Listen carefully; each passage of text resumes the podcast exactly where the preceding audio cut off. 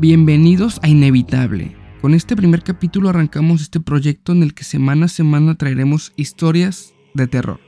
Espero sea de su agrado y comencemos.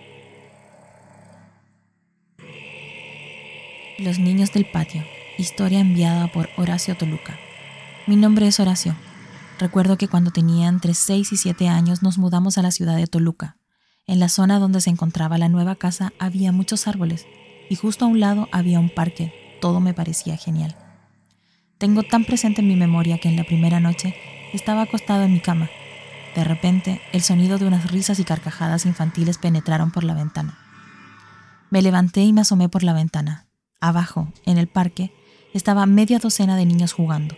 De pronto, una niña comenzó a hacerme señas para que saliera y los acompañara. Me asomé hacia el reloj y vi que eran las 12.14 de la mañana. Tomé mi balón, me puse la playera con el número de Saturnino Cardoso y comencé a bajar las escaleras. Al llegar a la sala, alcancé a ver a los niños que aún seguían jugando. Por fin estaba en la puerta, la abrí y salí corriendo hacia el parque, pero justo cuando doblé en dirección hacia allá, los columpios estaban vacíos. Nadie se deslizaba por la resbaladilla. Los niños que estaban allí divirtiéndose habían desaparecido. En su lugar había un silencio sepulcral y seis perros caminando hacia mí lentamente. Estos tenían los ojos rojos del mismo color que mi playera. Solté el balón y salí corriendo a mi casa. Los perros comenzaron a perseguirme. A duras penas pude entrar a mi casa. Escuché cómo los perros se impactaron contra la puerta. Subí las escaleras de dos en dos hasta llegar a mi habitación. Subí las escaleras de dos en dos hasta llegar a mi habitación. Estando allí, vi un brazo de un niño que se asomaba por debajo de mi cama. Me llené de valor y me hinqué para ver quién estaba debajo de mi cama. Cuando por fin mi cabeza se encontraba a ras de suelo, un miedo me invadió, pues los niños que había visto jugando en el parque desde mi ventana estaban escondidos allí. Me desmayé. Al día siguiente me desperté en mi cama. Les platiqué a mis padres lo que había pasado, pero me dijeron que fue una pesadilla. Pero desde esa noche comencé a ver niños por toda la casa. Hace un par de años mi madre tocó el tema. Me dijo que cuando ella y mi papá se casaron se fueron a vivir a esa casa. Antes de mí, mi madre se embarazó seis veces, pero ninguno se logró gracias a un embrujo. Mis padres dejaron esa casa y se fueron a vivir a Hermosillo, lugar donde nací. Estando yo en la primaria, mis padres regresaron a la casa, pensando que la maldición los había dejado, pues yo ya tenía siete años. Gracias a Dios, no me pasó nada durante mi estancia en esa casa, solamente esa vez que me persiguieron los perros y las manifestaciones infantiles por toda la casa. Mi madre asegura que esos espíritus eran mis hermanos que habían fallecido en su vientre.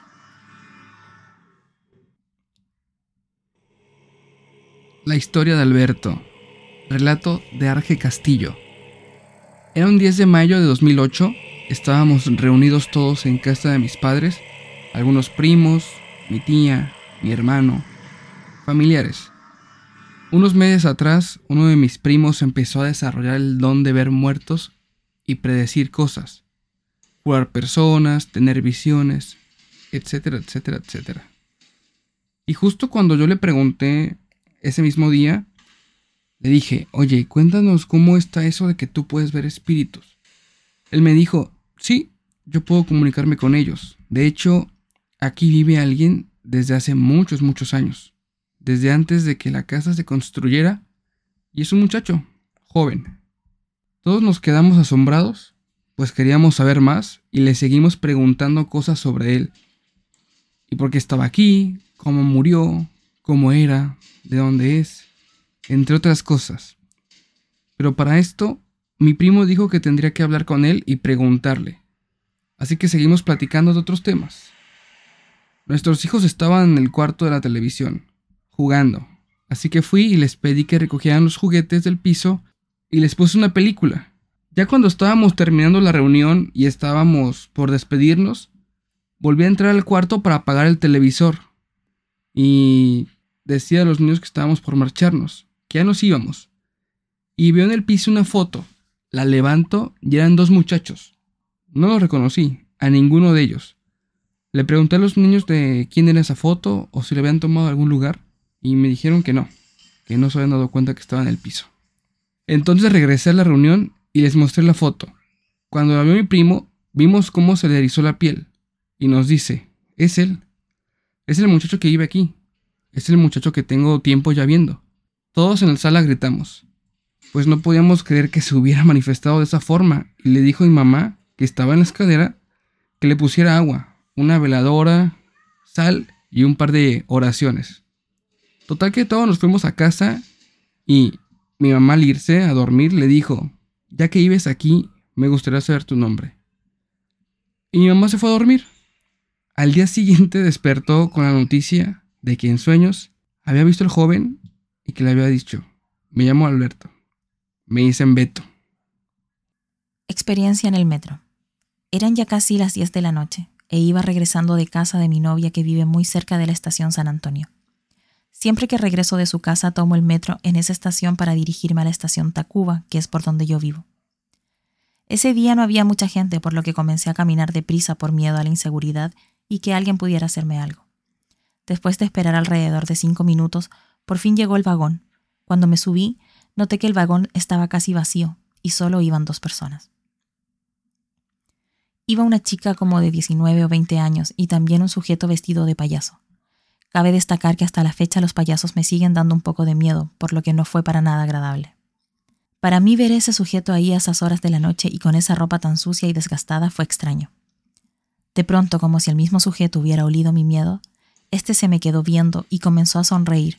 Juro que esa sonrisa era por demás macabra. De hecho, el payaso también volteó hacia donde iba sentada la chica y también comenzó a sonreírle de forma muy inquietante. No conforme con ello, el payaso comenzó a hacer movimientos con las manos simulando ser un mimo. Para ese punto yo ya estaba muy nervioso. Mientras hacía los movimientos extraños, comenzó a emitir una especie de chillido casi imperceptible, seguido de una risa muy inquietante. En este punto la chica volteó a verme con una sonrisa de nervios. Ya podíamos esperar lo peor de aquel sujeto. En este punto la chica volteó a verme con una sonrisa de nervios. Ya podíamos esperar lo peor de aquel sujeto. En la siguiente estación tuve que bajarme del vagón, en la siguiente estación tuve que bajarme del vagón, pues ya estaba muy nervioso. De hecho, la chica también se bajó, y pudimos ver cómo el payaso se despedía de nosotros de una forma más que perturbadora. La chica me comentó muy nerviosa que ese sujeto tenía algo muy turbio en su persona. Estábamos muy asustados. Esperamos el vagón y ya me fui hacia Tacuba. La chica siguió hasta la estación Rosario. Hasta el día de hoy, esta ha sido una de las experiencias más aterradoras de mi vida, y no solamente por mi fobia a los payasos, sino porque aquel sujeto tenía algo muy siniestro. Hay cosas que es mejor no saber. Anónimo. Hace cinco años fuimos a visitar a mi abuelo a su cabaña que tiene fuera de la ciudad. Él vive en un área alejada aproximadamente unos 10 kilómetros de cualquier otra casa o rancho. Mi abuelo es un hombre muy a la antigua en su forma de vivir. Y gracias a eso es que está en mejor forma, en mejor estado físico y de salud que la mayoría de la gente de su edad. El segundo día que estábamos en su cabaña por la temporada de otoño, me comentó a que lo acompañara para ir a recoger leña para la chimenea, guion, estufa, y lo vi muy apresurado cuando nos fuimos en su pickup. Al parecer no le gusta estar lejos de la cabaña cuando cae la noche. Cosas de viejos y sus ideas, eso es lo que pensé. Al estar cortando y subiendo troncos de madera en la plática se nos hizo tarde, y empezó a anochecer. Salimos apresurados de regreso a la cabaña, y en el camino se oscureció. Noté que mi abuelo aceleró y lo sentí preocupado, nervioso y un tanto extraño. Estábamos platicando cuando de repente el radio entra en estática, cortando de golpe la música regional favorita de mi abuelo, y justo cuando pasó esto, sentí las ganas de voltear a mi derecha. ¿Qué era? No lo sé. Una clase de presentimiento. Tú sigue viendo hacia adelante. No, no dudé en él, ni por un segundo, e hice caso. Pero en eso sonó en la ventana de mi lado unos golpes como tocando en la puerta de alguna casa. Rápido, firme y casual. Mi abuelo solo me daba instrucciones de que apagara el radio y solo fijara mi vista hacia la brecha que tenía frente a mí, frente a nosotros, mientras él conducía ahora rebasando ligeramente los 100 kilómetros por hora. Llegamos a la cabaña y no comentamos nada al respecto con el resto de la familia. Actuamos como si nada, como si todo estuviera normal, y fue un tanto inquietante. Realmente nunca supe qué fue lo que pasó esa noche. Y cuando le pregunto de vez en cuando a mi abuelo, solo responde, hay cosas que es mejor no saber. Pero algo en su mirada me decía que él ya lo sabía, era lo que se nos presentó aquella noche.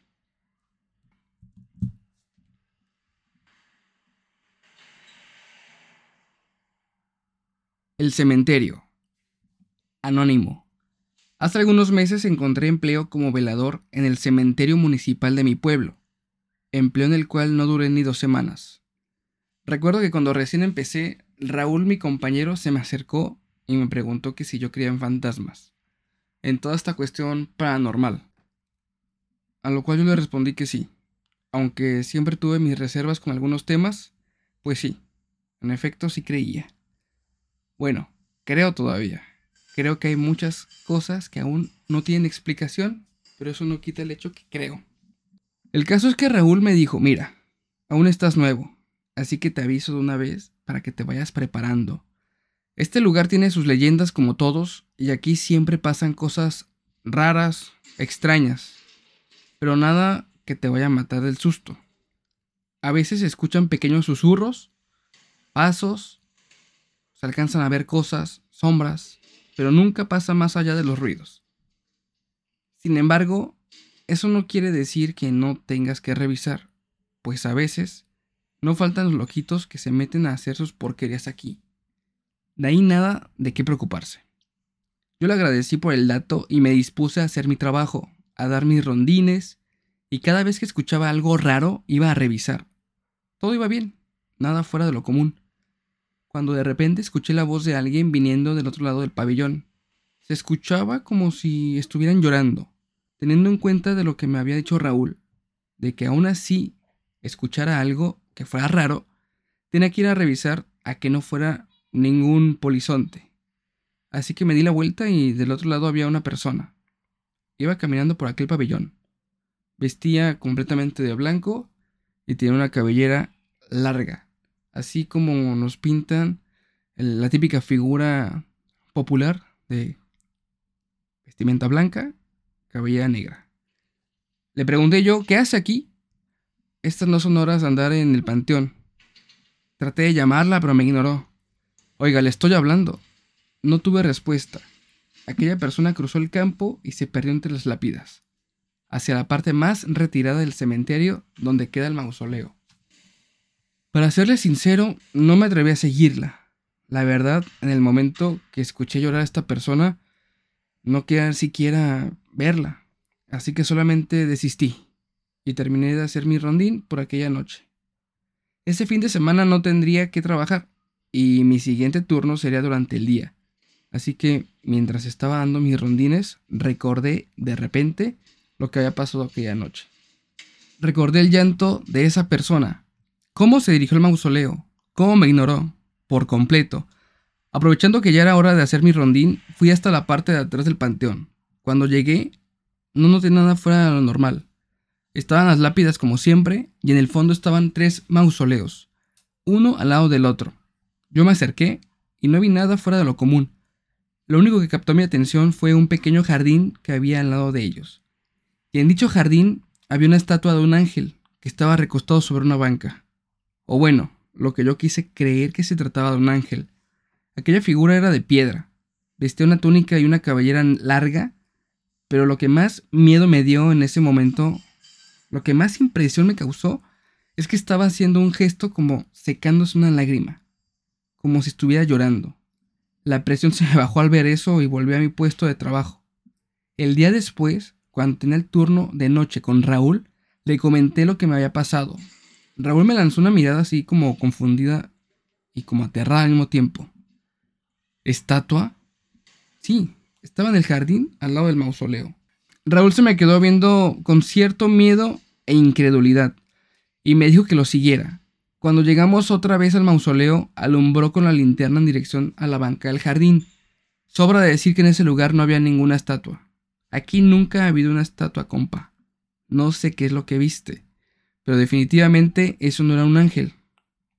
O sí, Justo al decir eso, yo caí en cuenta que nunca vi sus alas. Solamente estaba vestida con una túnica, la misma que tienen los ángeles, pero no tenía alas. Como les dije al principio, yo solo trabajé en ese lugar unas dos semanas.